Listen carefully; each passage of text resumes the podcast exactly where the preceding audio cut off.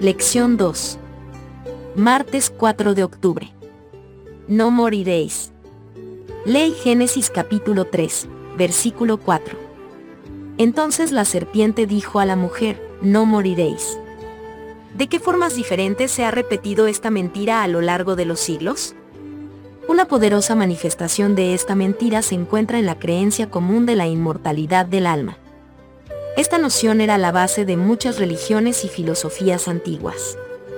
En el antiguo Egipto, motivó las prácticas de momificación y la arquitectura funeraria, como se observa en las pirámides. Esta teoría también se convirtió en uno de los principales pilares de la filosofía griega. Por ejemplo, en la República, de Platón, Sócrates le pregunta a Glaucón, ¿no eres consciente de que nuestra alma es inmortal y nunca perece?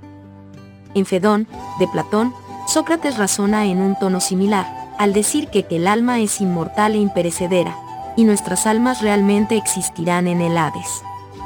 Estos conceptos filosóficos dieron forma a gran parte de la cultura occidental e incluso al cristianismo posapostólico, pero se originaron mucho antes, ya en el jardín del Edén, con el mismo Satanás. En el punto central de la tentación edénica, Satanás le aseguró a Eva, ciertamente, no morirán, Génesis 3, versículo 4. Con esta enfática afirmación, Satanás puso su palabra por encima de la palabra de Dios.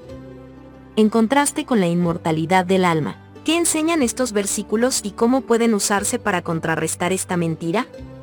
Salmo capítulo 115, versículo 17.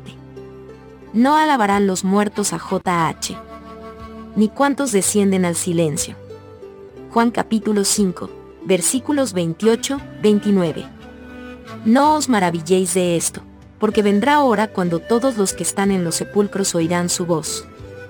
Y los que hicieron lo bueno, saldrán a resurrección de vida, mas los que hicieron lo malo, a resurrección de condenación. Salmo capítulo 146, versículo 4. Pues sale su aliento, y vuelve a la tierra. En ese mismo día perecen sus pensamientos. Mateo capítulo 10, versículo 28. Y no temáis a los que matan el cuerpo, mas el alma no pueden matar. Temed más bien a aquel que puede destruir el alma y el cuerpo en el infierno. Primera de Corintios capítulo 15, versículos de 51 a 58. He aquí, os digo un misterio, no todos dormiremos, pero todos seremos transformados.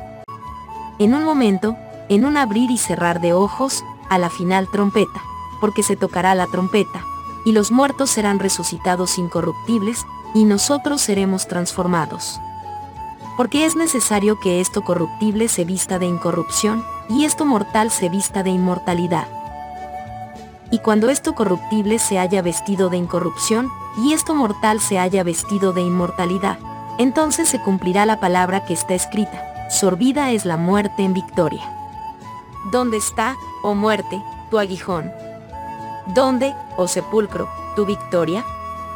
Ya que el aguijón de la muerte es el pecado, y el poder del pecado, la ley.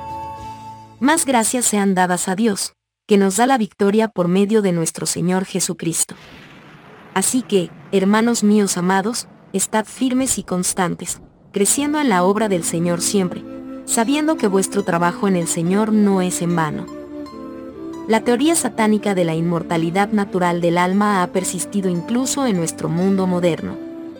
Los libros, las películas y los programas de televisión han seguido promoviendo la idea de que, cuando morimos, simplemente pasamos a otro estado consciente. Qué lamentable es que este error se proclame también en muchos púlpitos cristianos. Incluso la ciencia se ha entremetido.